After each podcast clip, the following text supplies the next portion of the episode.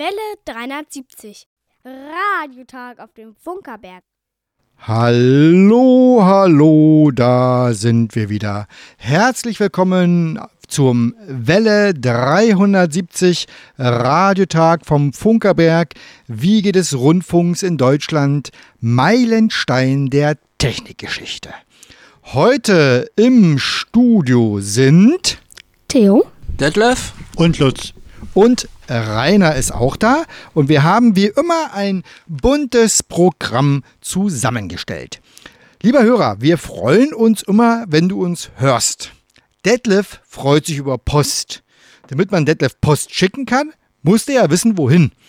Darum, lieber Hörer, wenn du uns hörst, schicke eine E-Mail an Welle 370 at funkerberg.de. Schick eine SMS, MMS oder WhatsApp-Nachricht an 0 1 5 1 7 0 0 1 5 7 1 1. Besonders freut sich Detlef immer über Briefpost. Diese schickst du an Welle 370 Senderhaus 1 Funkerberg 20 in 15711. Königs Wusterhausen. Detlef, sag mal, welches Tierchen können wir denn heute auf dem Funkerberg begrüßen? Heute kommt der Kater Felix angelaufen. Der Kater Felix läuft an die GPS-Adresse 52 Grad, 18 Minuten, 15 Sekunden Nord. und 13 Grad 37 Minuten 14 Sekunden Ost. So, lieber Hörer, wir können schon mal sagen, heute funkt's. Seid gespannt, was es damit wohl auf sich hat. An dieser Stelle geht es jetzt weiter mit einer wunderbaren Prise Funkgeschichte zu einem durchaus aktuellen Thema.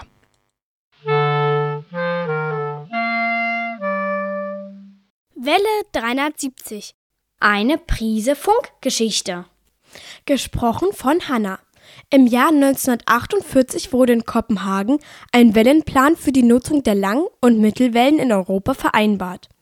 Als Folge des Zweiten Weltkrieges war Deutschland an den Verhandlungen nicht beteiligt und erhielt nur sehr wenige Frequenzen zur Nutzung zugeschrieben.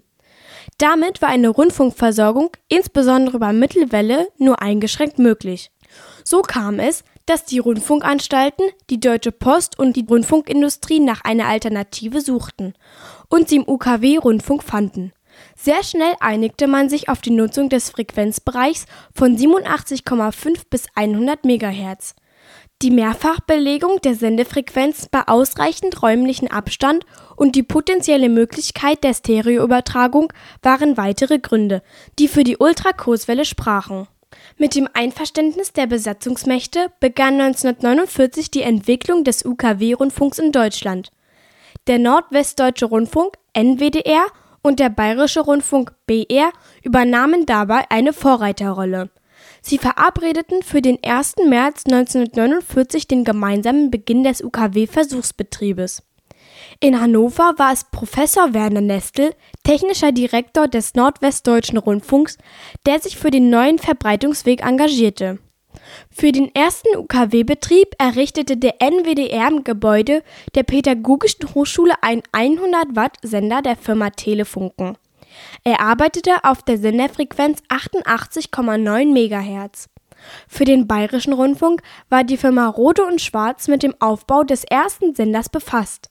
Der in München Freimann errichtete 250 Watt Sender speiste eine Antenne in 110 Meter Höhe und erreichte damit weite Teile der Landeshauptstadt.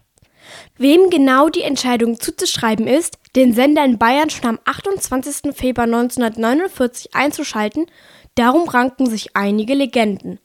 Eine davon erzählt, dass der Amerikaner Edmund Schächter, erster Intendant von Radio München, den Sender anlässlich einer Tagung von Rundfunkgeräteherstellern einschalten ließ.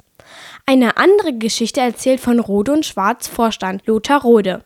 Dieser habe den damaligen Chefingenieur des Bayerischen Rundfunks Friedrich Saar-Eckel mit einem Reporterteam vor Ort überrascht und so den vorzeitigen Senderbeginn veranlasst. Sicher ist, mit der Inbetriebnahme des UKW-Senders am 28. Februar 1949 sicherten sich die Techniker der Sendestelle München-Freimann den ersten Platz für eine UKW-Rundfunksendung in Europa. Und der Sender in Hannover startete planmäßig am 1. März. Sieben Jahrzehnte später ist die Ultrakurzwelle immer noch der beliebteste Übertragungsweg für Radioprogramme in Deutschland. Aus Mono wurde Stereo, der Verkehrsfunk bekam den Ariton und mit RDS kam die Senderkennung auf das Display. Wie lange UKW noch Bestand hat? Ja, wunderbar gesprochen von Hanna. Vielen Dank dafür. Und hier geht's weiter mit Theo. Derek Kleck ist in Michigan geboren und aufgewachsen. Zurzeit wohnt er in Chicago, singt und spielt wundervolle Lieder. Außerdem tritt er auch auf Konzerten mit seiner Gitarre auf, aber nun Band ab für I Have You.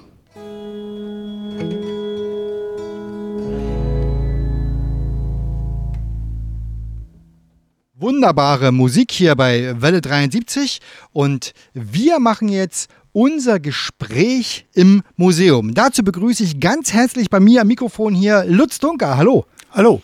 Wir haben gar nicht uns im Vorfeld ausgemacht, als was wir dich eigentlich begrüßen. Was bist du eigentlich? Ich bin Rentner. das ist erstmal sehr schön und äh, wir unterhalten uns ja heute über Heinrich Herz. Was äh, meinst du, qualifiziert dich dazu? Ja, weil ich schon drei, vier Jahre hier im Museum äh, mitarbeite und mich ganz besonders um den Herzraum gekümmert habe, um all das, äh, die Geschichten, die dazu gehören, die Zeit, in der er gelebt hat, wie er das Ganze angegangen hat mit äh, einem genialen äh, Gedanken.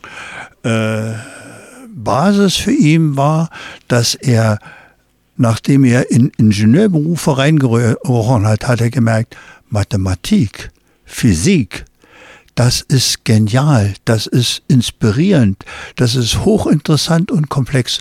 Und da war er genau richtig.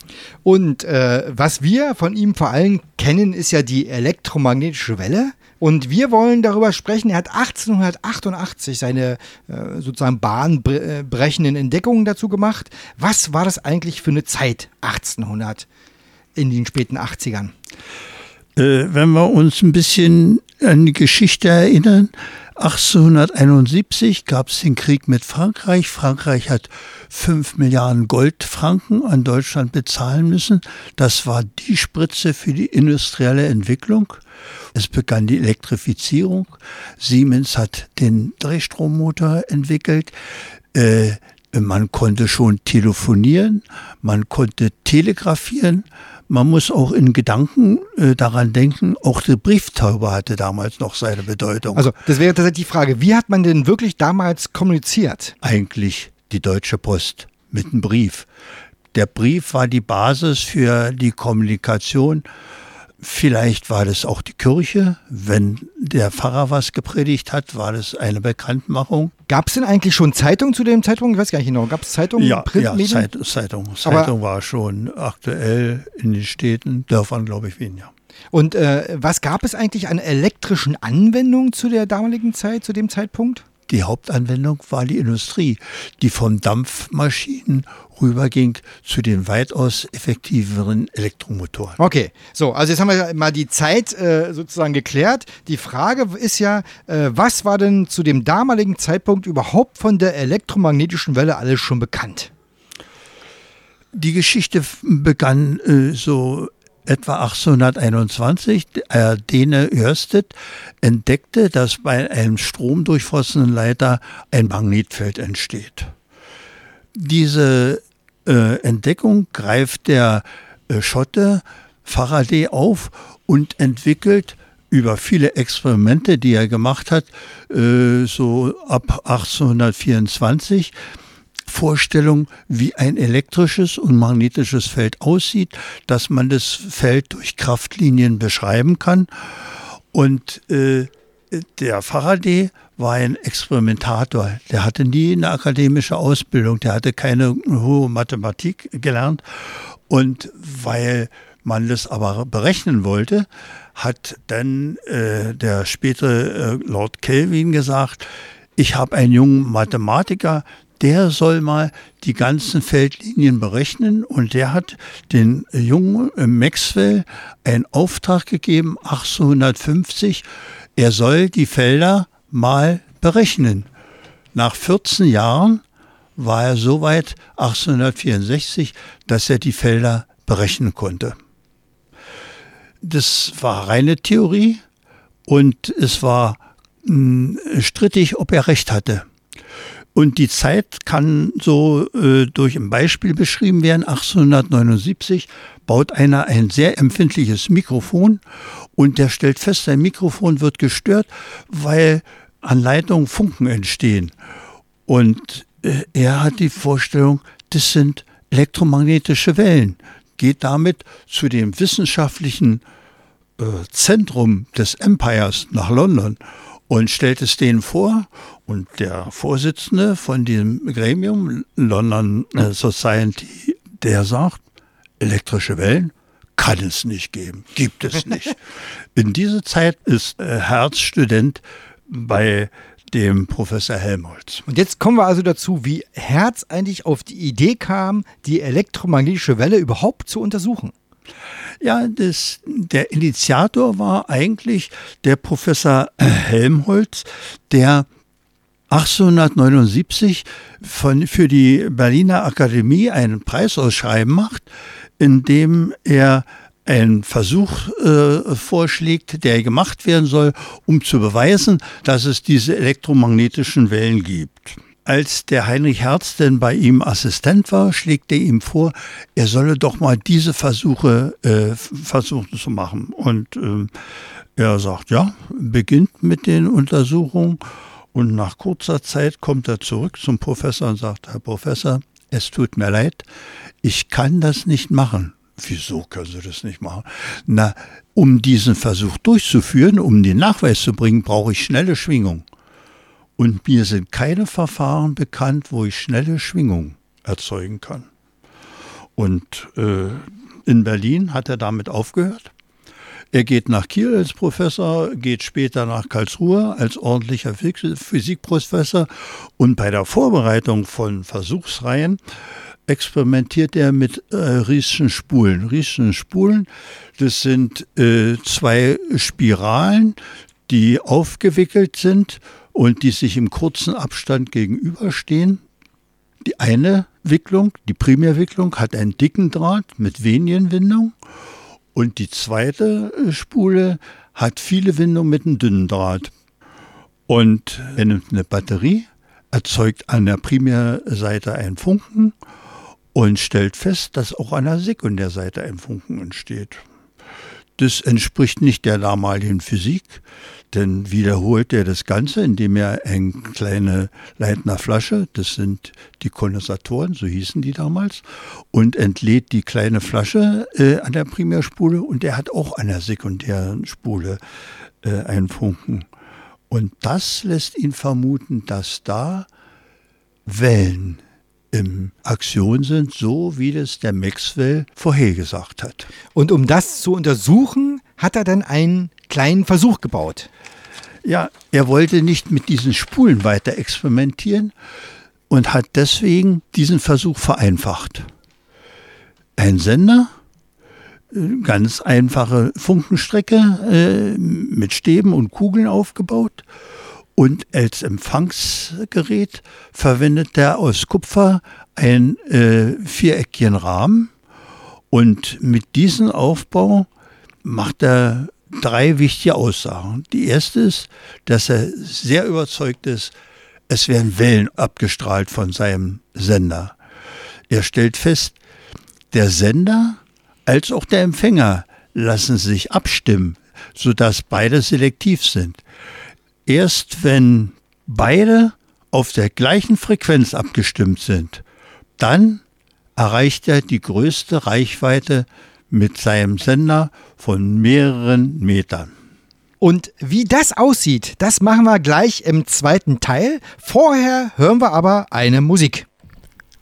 Alia Nero wird uns nun einen Titel singen, der uns sagt, es ist okay. Viel Spaß mit Alia Nero.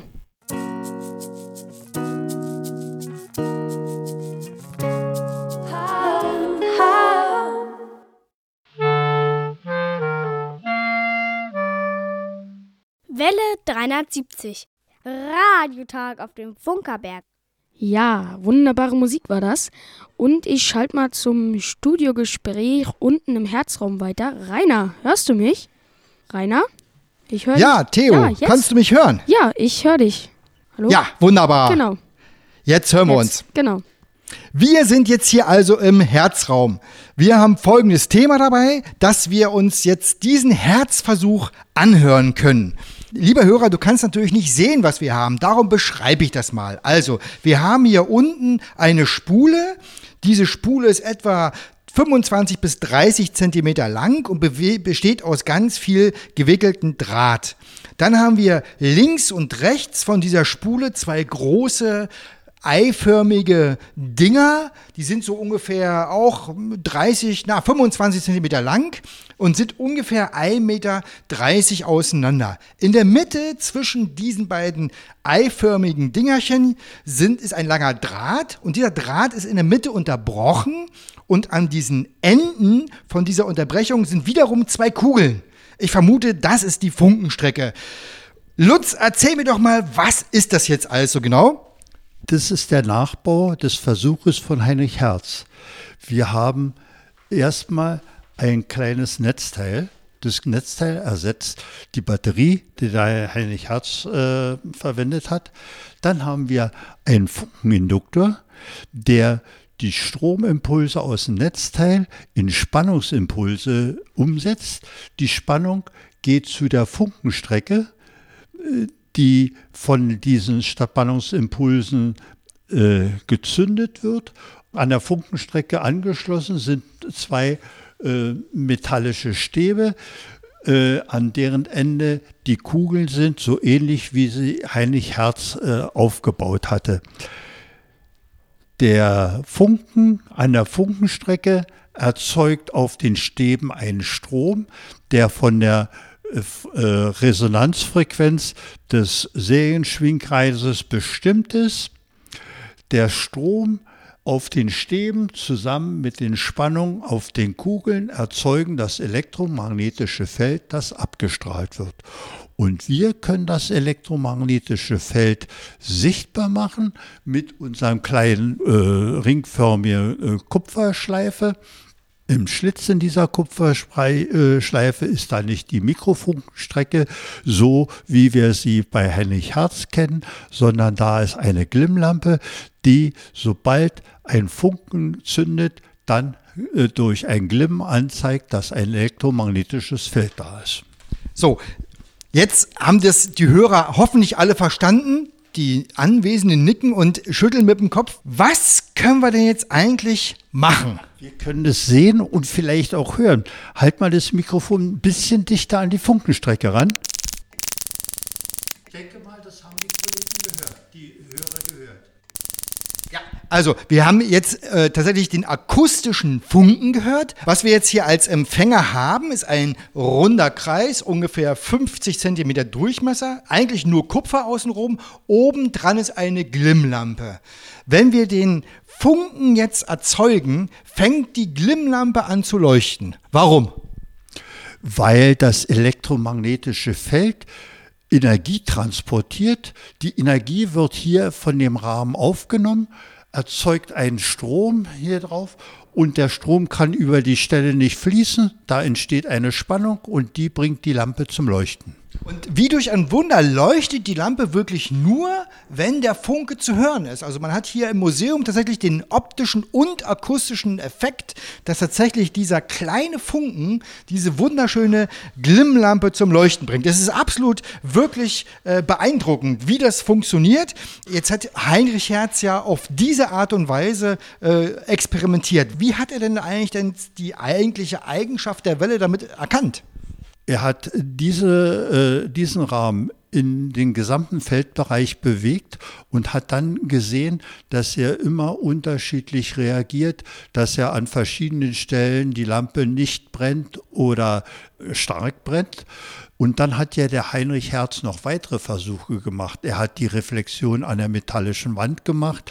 Er hat äh, die äh, Ausbreitungsgeschwindigkeit gemessen entlang eines äh, Drahtes äh, und verglichen mit der Abstrahlung des Feldes und hat da äh, als erster nachgewiesen, dass er die 300.000 Kilometer Lichtgeschwindigkeit von der Welle ermittelt wird. Er hat gezeigt, dass es gebündelt werden kann, dass die Welle polarisiert ist und hat durch diese Experimente gezeigt, dass die elektromagnetische Welle die gleiche Eigenschaften hat wie Licht und hat damit den Aussage von, äh, von Maxwell bestätigt, dass das Licht auch eine elektromagnetische Welle ist.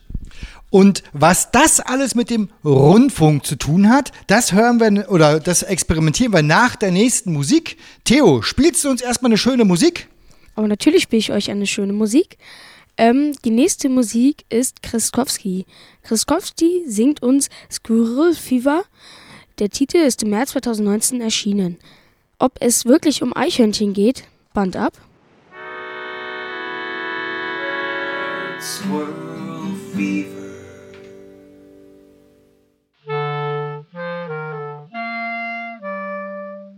Welle 370. Radiotag auf dem Funkerberg. Ja, da sind wir wieder. Und wie ich fand, war das eine wunderbare Musik. Und nun geht's weiter runter in den Herzraum was das denn mit Radio zu tun hat. Da muss ich jetzt mal wieder fragen, Rainer, hörst du mich? Ja, ich höre dich ja, wunderbar. Sehr gut. Dann erzähl mal. Also wir wollen jetzt klären, was dieser Herzversuch mit dem Rundfunk zu tun hat. Äh, wir haben ja ein Radio stehen im Herzraum, ein schönes Röhrenradio, das ist schon vorgeheizt. Und was passiert jetzt eigentlich?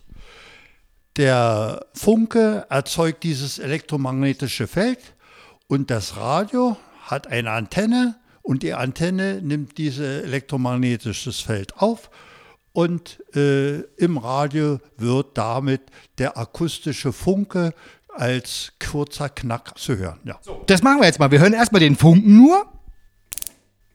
Das ist der Funke. Das war der Funke. Und jetzt gehe ich mal rüber zum Radio und will mal gucken, was das Radio so von sich gibt. Wie durch ein Wunder wird drahtlos von einem Ende des Raumes die Information so wie, wie du die Taste sozusagen bewegst, ins Radio übertragen. Das ist ja quasi Morsen wie 1900.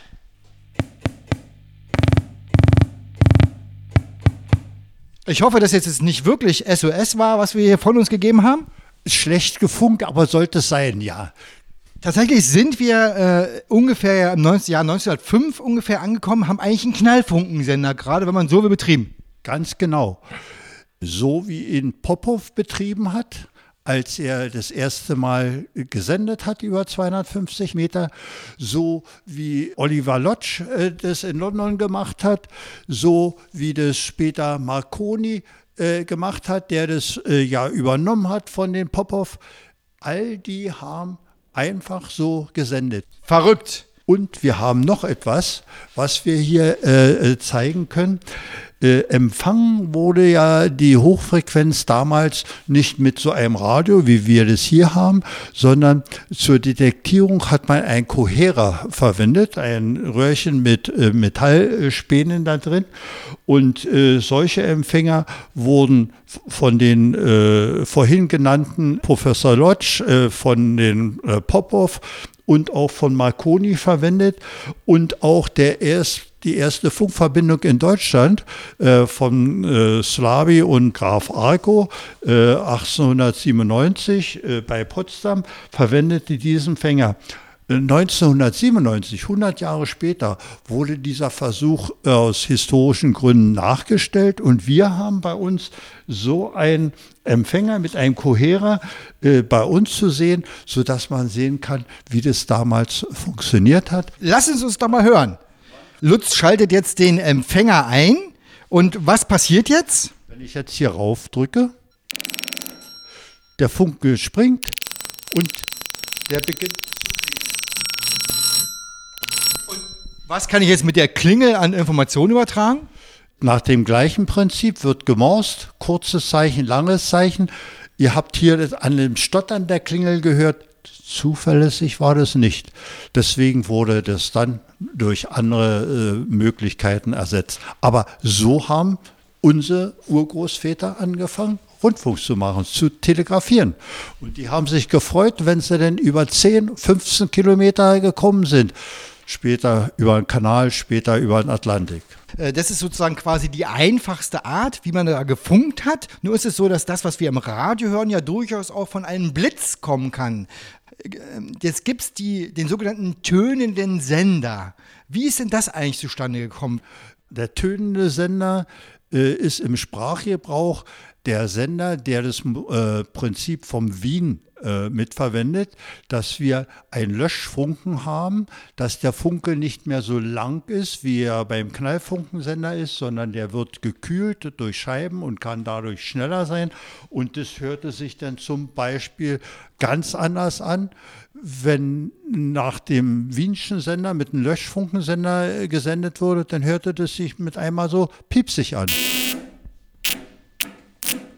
Der Funke sieht noch genauso aus, der Ton ist ganz anders. Fakt ist, was wir gesehen haben und gehört haben heute, ist der Ursprung aller elektromagnetischer Übertragung mit der Welle, egal ob WLAN oder Co., auf denselben Prinzipien baut alles auf.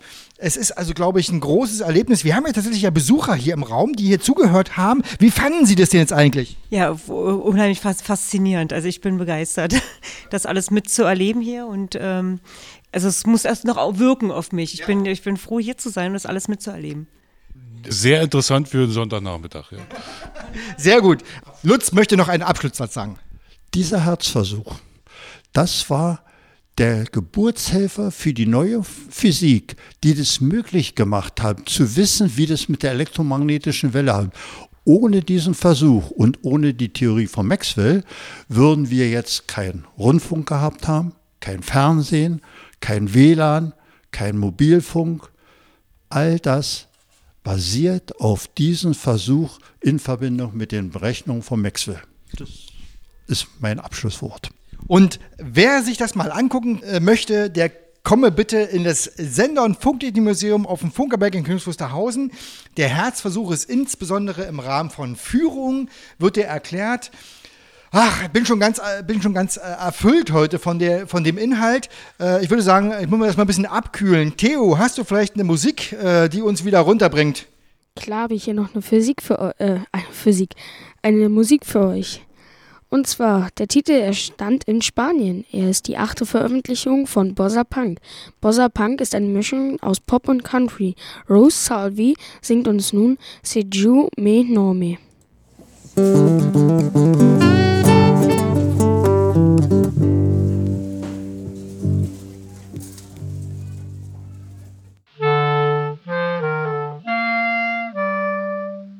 Welle 370 die Funkerberg-Nachrichten. Gesprochen von Jerome. Funktechnikmuseum auf der ITB erfolgreich. Zum dritten Mal hatte Museum.de in die Museumswelt auf der internationalen Tourismusbörse ITB eingeladen und über 70 Museen aus ganz Deutschland, Österreich und der Schweiz sind dieser Einladung gefolgt. In Halle 12 zeigte sich die Museumslandschaft vielseitig, lebendig und sympathisch. Was in diesem Jahr besonders war, sagt uns Uwe Strauch von museum.de. Ich finde, die Fachbesucherkontakte waren dieses Jahr besser. Man muss es einfach erstmal etablieren und äh, dass wir immer bis zum Schluss hier volles Programm machen. Ich glaube, das spricht sich auch so ein bisschen rum. Ja, das Besondere ist natürlich, dass äh, sich immer mehr von den Museumsmitarbeitern auch in wirklich schönen historischen Gewändern verkleiden. Und es kommt dann ganz authentisch alles rüber. Wir bieten natürlich alle möglichen kleinen Mitbringsel aus den Museen, bringen wir hier mit zum Stand. Und dann gibt es äh, ein Glücksrad, richtig schön mechanisch und das klappert, brrrt, ja. Und man glaubt es nicht, was die Leute sich dadurch angezogen fühlen. Ein paar Meter weiter gibt es äh, teure Reisen zu gewinnen, aber die Schlange Schlange, die ist bei uns. Auch für den Funkerberg war die Präsentation auf der ITB erfolgreich. In den Vitrinen konnte das Funktechnikmuseum vom Mavometer bis zur Senderöhre zahlreiche Exponate präsentieren. Und vor dem offiziellen Ende der ITB waren die Flyer des Funktechnikmuseums restlos vergriffen. DAB Plus im Dialog. Der Digitalradio Deutschland e.V. war am 14. März Gastgeber der Veranstaltung DAB Plus im Dialog. Zahlreiche Vertreter aus der Politik, von den Sendeanstalten und Endgeräteherstellern beschäftigten sich mit der aktuellen Situation in der digitalen Rundfunklandschaft.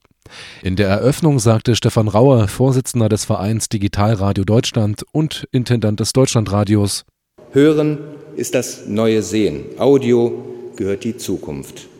Radio ist das solide Fundament des weiterhin wachsenden Audiomarkts. Wir setzen auf eine hybride, vielfältige Verbreitung digitaler Inhalte. Niemand möchte sein Geschäftsmodell langfristig in die Abhängigkeit von Internetgiganten oder Providern legen. Rundfunk ist krisenfest, frei verfügbar und der terrestrischen Verbreitung günstig im Vergleich zu Radio über IP. Hörer bleiben treu, wenn ihr Programm seine Zielgruppe erreicht. In mehreren Diskussionsrunden ging es vor allem um die rechtlichen Bedingungen zur Verbreitung von Digitalradio und die Möglichkeiten zur Vermarktung. Dabei spielten die Besonderheiten der verschiedenen Ausspielwege eine entscheidende Rolle. Dorothee Bär, Staatsministerin für Digitales, verwies in ihrem Grußwort auf die geplante Novellierung des Telekommunikationsgesetzes. Hier soll in Paragraph 48 mit der Interoperabilität von Empfangsgeräten sichergestellt werden, dass zukünftig alle UKW-Empfänger mit Display auch über die Möglichkeit zum Digitalradioempfang verfügen. VDI-NI vereinbart Zusammenarbeit. Im März 2019 wurde zwischen der Jugendwerkstatt Elektronik auf dem Funkerberg und dem Verein Deutscher Ingenieure Berlin-Brandenburg die weitere Zusammenarbeit vereinbart. Im Rahmen der Förderung der Jugendarbeit wird der VDI-NI am 28. September zu einem Lötworkshop in die Rundfunkstadt einladen. Angeboten wird eine breite Palette von elektronischen Aufgaben für Anfänger bis zum fortschrittlichen Löter. Eine Anmeldung für die Veranstaltung ist ab sofort über die Webseite des VDI-NI Berlin-Brandenburg möglich. Bewerbungsphase für Bergfunk Band Contest geht zu Ende. Im August dieses Jahres dürfen wir uns wieder auf das alljährliche Bergfunk Open Air hier auf dem Funkerberg in Königs Wusterhausen freuen. Neben den zahlreichen namhaften Künstlern wird auch in diesem Jahr eine letzte Band mithilfe eines Bandcontests ermittelt. Dieser findet am 18. Mai ebenfalls hier auf dem Funkerberg statt. Die Bewerbungsphase endet allerdings bereits am nächsten Sonntag, den 24. März. Alle Infos rund um den Bandcontest zum Bergfunk Open Air 2019 gibt es unter anderem bei Facebook oder unter backstagepro.de. Das Wetter. Im Studio sind es 24 Grad. Hm, Erdbeermarmelade erinnert mich an mein Brötchen von heute Morgen. Hm, wie immer an dieser Stelle ein Song unserer Hausband Flexibel. Wir hören Erdbeerballade.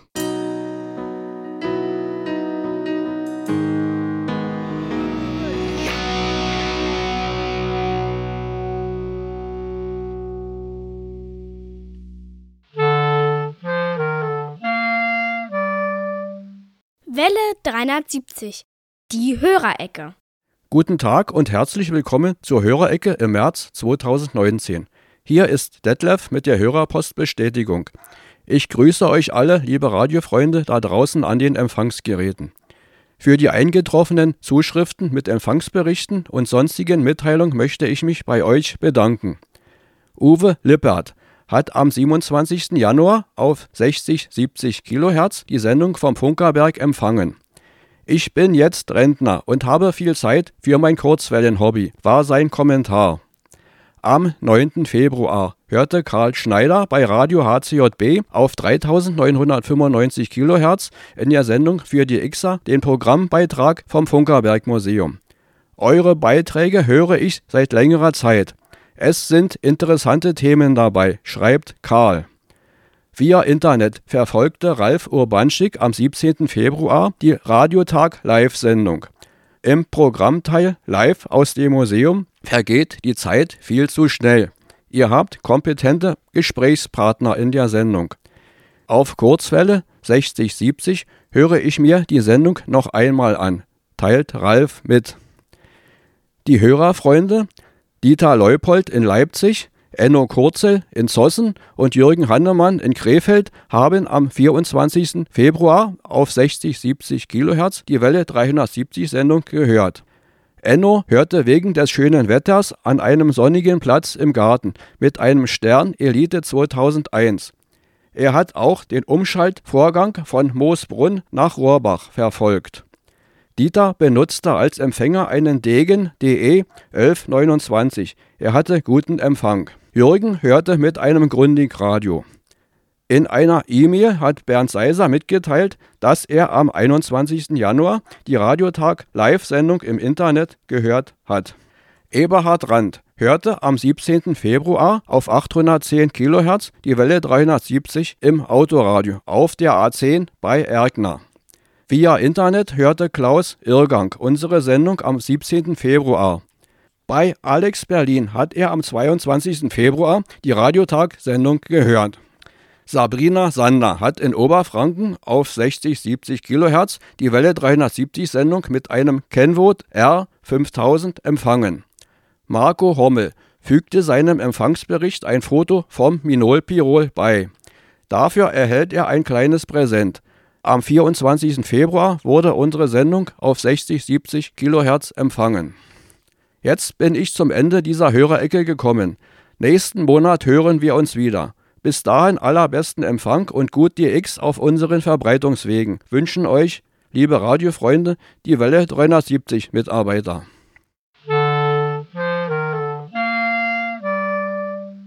Welle 370, die Funkerberg-Termine. Am 22. März.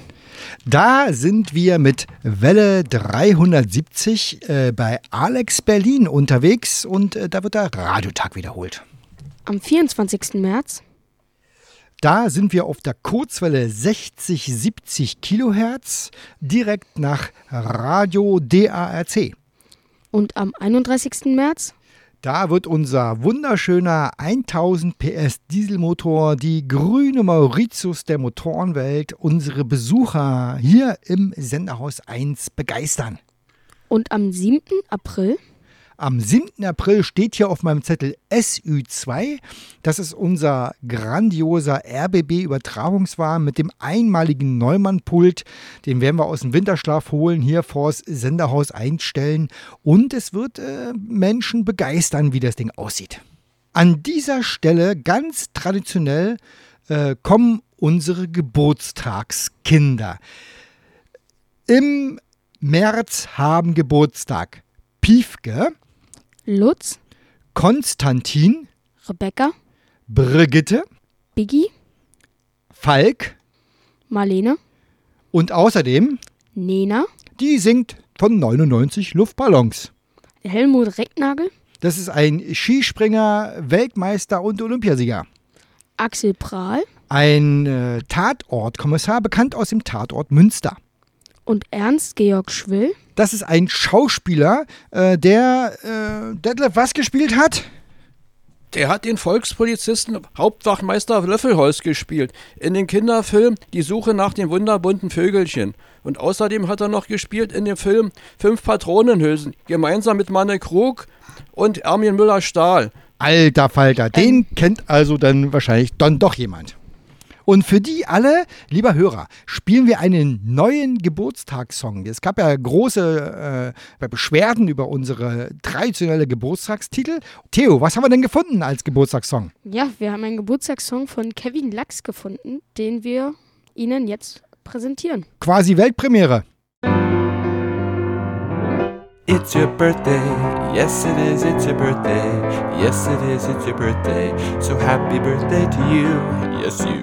It's your birthday, yes it is, it's your birthday, yes it is, it's your birthday, so happy birthday to you, yes to you.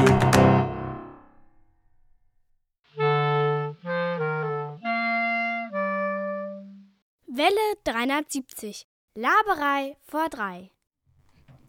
Ja, Laberei V3, der Kaffee. Und äh, Theo hat den Kuchenteller. ja, ich habe den Kuchenteller. Hast du den tu Kuchen schon im Mund oder hast du noch auf dem Teller? Noch auf dem Teller. Ja, sehr gut, sehr gut, sehr gut. Ähm, ja, Theo, da, da, fällt ihm doch vor Schreck das Mikrofon runter. So, Theo, so. wir wollten uns unterhalten. Das Free Musikarchiv ist wieder da. Ja, Ja, zum Glück. Ist es nicht wunderbar? Ja, endlich wieder Musik. Wir sind gerettet. Lieber Ja. Hörer, wir sind gerettet. Es wird auch weiter hier bei Welle 73 Creative Commons lizenzierte freie Musik geben. Das freemusikarchiv.org ist wieder da. Und wir haben diese Sendung jetzt mit Titeln aus dem Free Musik Archiv gespielt. Äh, Und Theo, finde ich, hat äh, gute Musik rausgesucht dafür. Also wir, äh, da geht's weiter. So, dann sind wir eigentlich äh, mit unserer Sendung äh, schon durch. Leider. Theo, ja, Theo heute das erste Mal äh, am Pult gesessen. Äh, Ja, ist er schon ganz sitzt ja, noch. sitzt immer noch am Pult. Bin ich eigentlich gut zu hören vom Pegel her und so, ja? Ja, bist noch gut zu hören. Ah, ist ja noch. sehr schön, sehr schön. Noch. So, äh, zum Schluss, lieber Hörer, wenn du uns gehört hast, dann sag uns, dass du gehört hast. Schick eine E-Mail an Welle 370. at funkerberg.de. Schick eine SMS, WhatsApp-Nachricht oder MS an 0, 1 5, 1 7, 0 0, 1 5, 7 1. 1. Und für Detlef geht die Post in physikalischer, materieller Art äh, gerne als äh, Brief oder Postkarte an. Welle 370. Senderhaus 1 Funkerberg 20. in 15711 Königs Wusterhausen. So, das war's, Theo. Äh, von der Warte her äh, bleibt uns ja nur noch äh, die Verabschiedung. Genau. Genau. Also, lieber Hörer, vielen Dank, dass du uns zugehört hast und bis zum nächsten Mal. Wir sagen Tschüss. Tschüss. Tschüss. Tschüss. You know, weißt du? Ja, ich weiß, was als letztes kommt. Jung Kratz singt uns ein You Know mit U. Der Titel überzeugt mit seinem eindrucksvollen Bass. Und Detlef sagt noch, Vergessen Sie nicht, die Antenne zu erden.